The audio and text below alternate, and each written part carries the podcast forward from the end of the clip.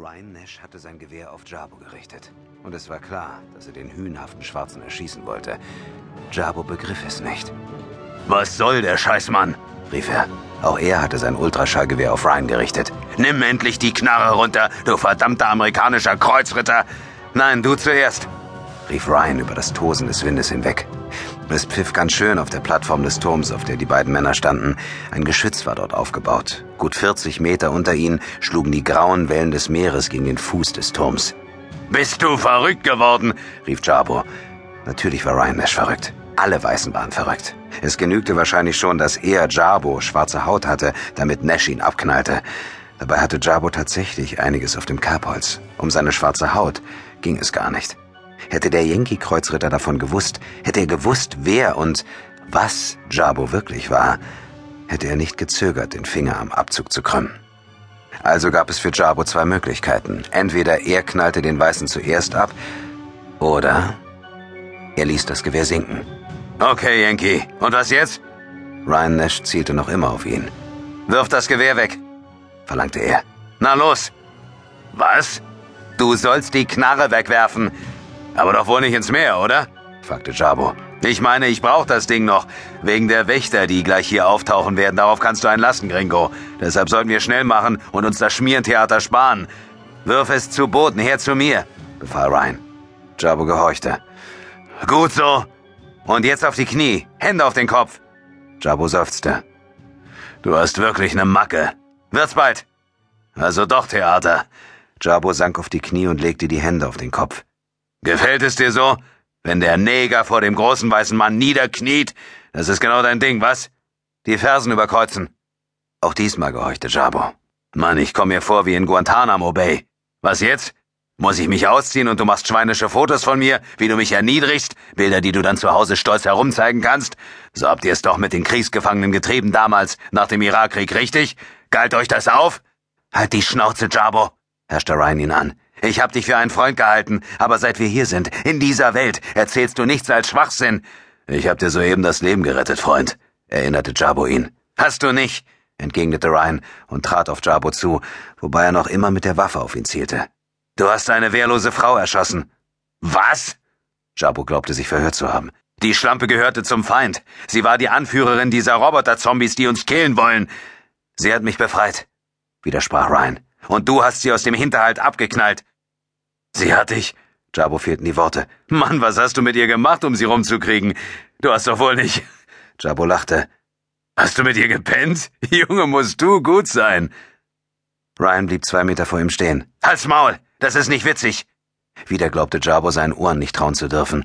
Er hatte tatsächlich nur einen Scherz machen wollen, aber Ryans Antwort war alles andere als ein klares Nein. Und er sah tatsächlich echten Schmerz in Ryan Nashs Augen. Die Frau, die Jabo gerade erschossen hatte, um Nash vor ihr zu retten, hatte ihm wirklich etwas bedeutet. Das durfte doch nicht wahr sein. Wer bist du? rief Nash. Wer ich. Na hör mal! Allmählich verlor Jabo die Geduld. Du behauptest doch, wir zwei wären die besten Kumpels, dann erkennst du mich nicht? Der Jack Dabo, den ich kenne, hätte niemals eine wehrlose Frau aus dem Hinterhalt erschossen, stieß Ryan zwischen zusammengebissenen Zähnen hervor. Jabo sah, wie seine Kiefer malten. Sie war die Hexe, die diese Wächter kommandiert hat, die mir den Arm abgerissen haben, verteidigte er sich. Er hat einen Arm, sagte Ryan. Was ist mit deinem Arm und mit deinem Auge? Als ich dich zum letzten Mal gesehen habe, hattest du beides verloren. Oh ja, daran brauchte er Jabo nicht zu erinnern. Jabo war klar, dass er jetzt vorsichtig sein musste. Er durfte Nash nicht die Wahrheit sagen. Er kannte die Wahrheit ja nicht einmal selbst. Er hatte keine Ahnung, warum diese Upper-Class-Typen seinen Körper wiederhergestellt und ihn zu diesem Turm geschickt hatten. Sie hatten bestimmt irgendeine Schweinerei vor, aber wenn er Ryan Nash das sagte, würde dieser Irre ihn abknallen, um nur ja kein Risiko einzugehen. Ein Schwarzer war den Weißen nicht viel wert. Sie hatten Jabo schon einmal eine Kugel in den Kopf gejagt. Warum antwortest du nicht? rief Ryan. Verdammt, was soll das? brüllte Jabo. Du weißt doch so viel über mich. Mehr als ich selbst. Also weißt du ja wohl auch von meiner Gabe, oder? Die hat aber nicht funktioniert, hielt Ryan dagegen. Offenbar doch, entgegnete Jabo. Hör zu, ich bin schwarz, ich bin kein Christ und vor allem bin ich kein Amerikaner. Ich weiß, das macht mich in deinen Augen zum Todfeind, aber gegen diese verfluchten Roboter-Zombies sollten wir trotzdem zusammenhalten, oder? Warum warst du plötzlich weg, als ich zum Schiff der Chinesen getaucht bin? fragte Ryan. Und was ist mit Nubrowski passiert? Keine Ahnung, Mann. Das war nicht einmal gelogen. Ich hatte wohl eine Art Blackout. Als ich zu mir kam, war der Arm wieder da und auch das Auge. Und die Klamotten? Und wo hast du deine her? Geklaut, behauptete Ryan und blinzelte. An diesem Blinzeln erkannte Jabo, dass er nicht die ganze Wahrheit sagte, und Jabo würde ihm auch nicht die Wahrheit anvertrauen. Na, wenn ihr Weißen euch schon die Fummel klaut, entgegnete er, ist doch wohl klar, woher der arme schwarze Mann den schnieken Anzug hat, oder? Ich glaub dir kein Wort mehr, stieß Ryan hervor.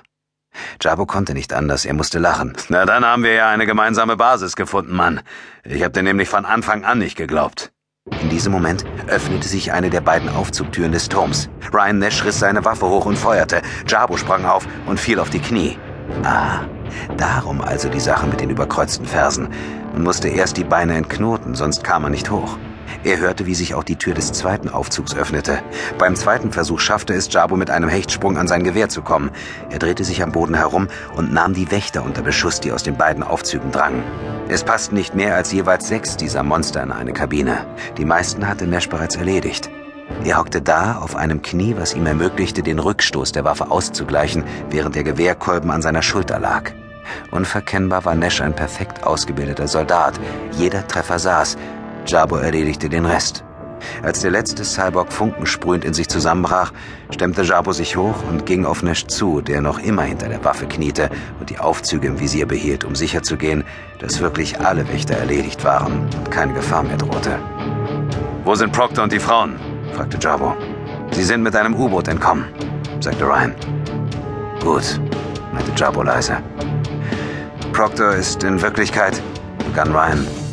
Weiter kam er nicht. Jabo zog ihm den Gewehrkolben über den Schädel. Ryan ging mit einem schmerzerfüllten Aufstöhnen zu Boden und blieb bewusstlos liegen. Ich hab von euch Weißärschen allmählich die Schnauze voll, grollte Jabo und nahm Ryans Gewehr an sich.